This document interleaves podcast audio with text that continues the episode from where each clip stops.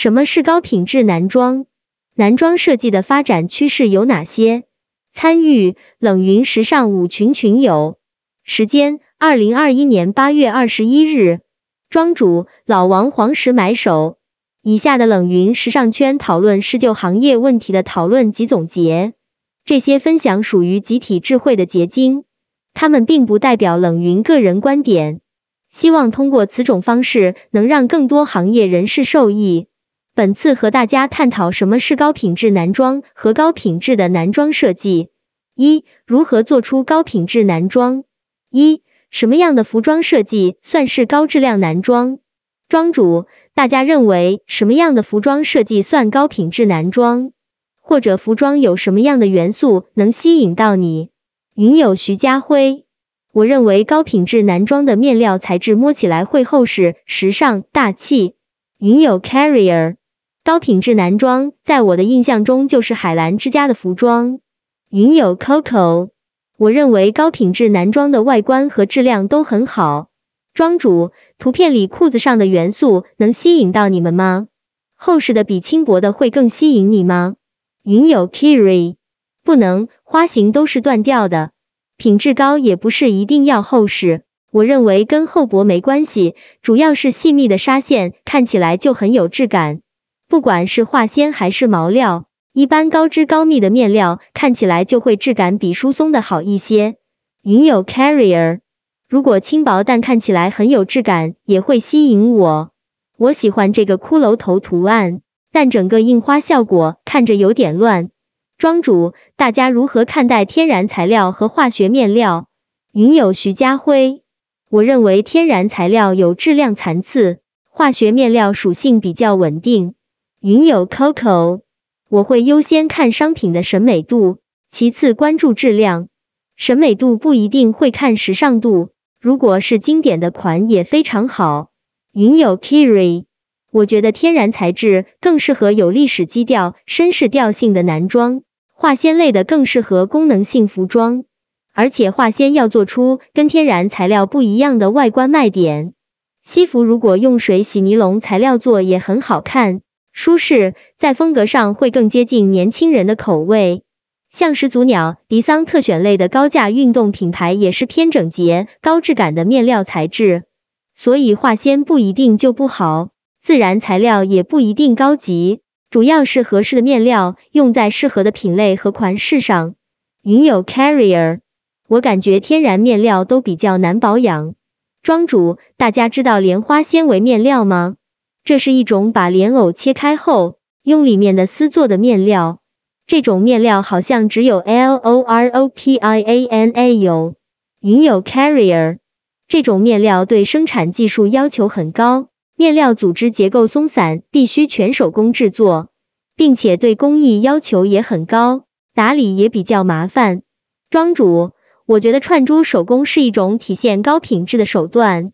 有一年我补了六件羊毛制品，它们都是被虫蛀了。云有 Kiri。这种问题的可以用织造的方法修复，但是目前的大环境都是快速替换，一般不会在衣服上花这么多功夫。如果人在衣服上倾注很多心血和时间，那么这件衣服就会像古董一样越来越有价值。所以以前的高品质大多体现在需要花费大量社会劳动时间的产品上，比如蚕丝、刺绣之类的材质和工艺。二什么样的品牌符合你心目中高品质服装的期待？云友 Carrier，我对男装品牌不是很了解，奢侈品男装应该符合我心中的高品质形象。云友 Kiri，我觉得在运动品牌里，始祖鸟、迪桑特都算高品质。正装品牌里的 L O R O P I A N A、杰尼亚、世家宝类的产品是高品质。但奢侈品男装主要是赚上了年纪的男人的钱，有钱的年轻人更愿意为了图案、品牌代表的文化群体符号付钱。庄主，我觉得 Y O H J I 算我心中的高品质服装，因为我很喜欢其中的亚染、有缠染等元素。云有 Coco，我个人就比较喜欢速写和 Trendy Uno，虽然这些不是顶尖品牌。但这也是我身边触手可及比较常见的有审美也有质量的品牌了。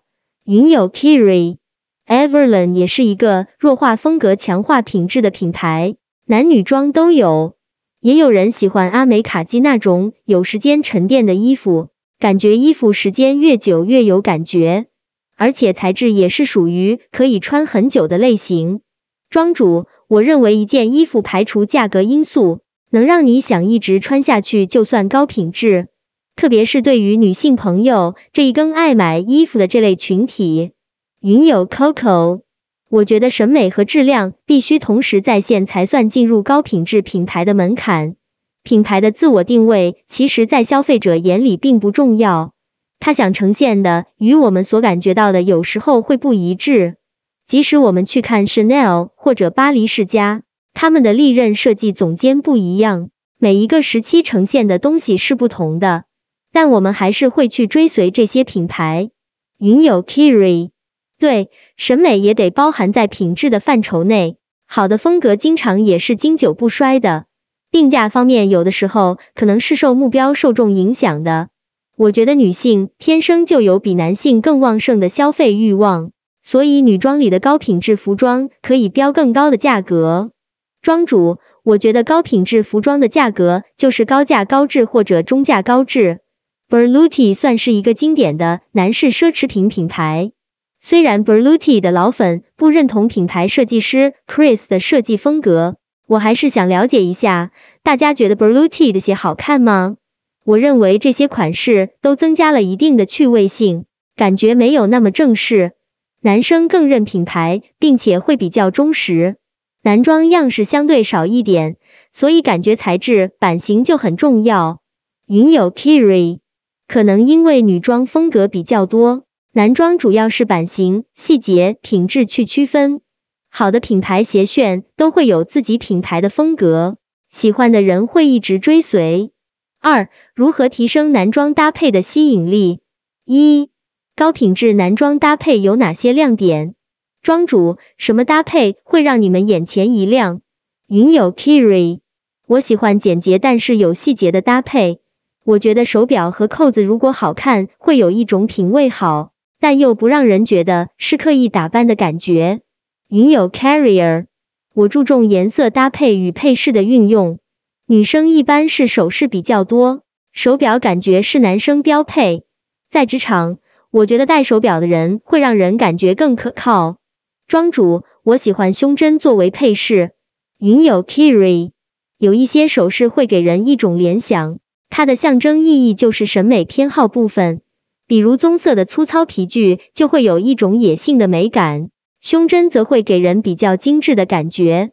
如果说袖扣就是男人的耳环，那胸针就类似项链。西装上面会别胸针，男生会想到要别胸针都是很会打扮的人。大部分男生的标准还是在简单、干净的单品搭配上进行选择，但是胸针也不分男女，喜欢的话买女士的也一样可行。云友 Coco，我感觉男生想买到好看的胸针应该还挺难的，女生就不一样了，哪怕胸针是个小类别，仍然各种选择都有。云友 Carrier，我见过比较多的是男生是佩戴银饰戒指。云友 Kiri，身装圈的首饰一般是丝巾、袖扣、领针这种比较精致配饰，工装品牌就会流行一些类似零件形状的钢饰。但穿西服现在不是主流，因为太正式不是年轻人的喜好。身装也是一种小众风格，像英伦风的穿着，虽然好看，但不方便打理。二、未来的男装设计趋势预测，庄主，未来男装的设计趋势是什么？我觉得应该是越来越走向夸张和大 logo 风格，因为经济越不景气，服装就要越夸张体现，来让别人都认识。云友 Kiri，我认为国内市场是偏向运动户外方向和潮牌方向，无性别也是潮牌发展的重点之一。比如杭州的 BOSIE 电商潮牌就是主打无性别风格的，科技感也是发展的方向之一。像智能化穿戴设备现在很火，索尼就出了一个人体小空调，是藏在衣服里用的。已经上市可以买得到了。还有迪桑特在衣服里加 LED 灯，耐克在衣服里充气，达到羽绒服效果。这个就是放进 T 恤里的小空调。男生怕热的很多，如果这个使用体验好的话，则很有市场。云友 Carrier 现在不是越来越不体现 logo 了吗？我认为对于男生来说，科技感会很吸引人吧，并且男生也是很注重舒适度和体验感的。云友赵雅，我认为男装应该会往功能性方向走。云友 Kiri，舒适和体验感应该是重中之重。疫情以后，运动市场崛起也是因为有这两个特点。潮牌基本上也是宽大版型的休闲服做基底的。瑜伽服和无码数的女士轻薄内衣基本上是同时开始流行的。云友 Carrier，我发现男装西装的修身版型很少。庄主，现在的服装打破性别框架确实是热点。以前是流行韩版西服，后来流行 Heady 风的西服。云友赵雅，韩版西服和欧版西服有什么区别？庄主，韩版西服版型特别紧身。欧版的不紧身，云友 Kiri，意大利西服主要是版型掐腰，东亚体型基本扁身较多，意式西服太挑人，英式和日式西服的更适合东亚男士的体型，意式男装就是更薄，版型更活泛，但是根据我的观察，扁体男生穿披挂式更好看，圆身的穿西服好看。云有 Carrier，为什么有些男装西裤会比较短？不盖到鞋面，云有 Kiri，我认为这是流行趋势，盖到鞋面是 old money 穿法，不活泼，不能展示花哨的袜子，而且胖一点的人露脚踝显瘦，显精神。云有 Carrier，现在袜子也是重要配饰，男生会认为袜子很重要吗？云友 Kiri，穿正装应该会注意袜子，毕竟正式场合不能秀袜子。但是正式场合不多，不正式的西装不能拿来做商业谈判或者结婚穿。在真正的重要场合，大部分人还是会选择保险一点的西服。所以能在特殊场合穿改良款的男生，一定是平时注意穿搭，对自己的品味比较自信的人。云友赵雅，衣服代表人本身，穿什么衣服代表了自己角色。云友 Kiri。所以我认为高品质是一个相对概念，不是绝对的奢侈品才是高品质。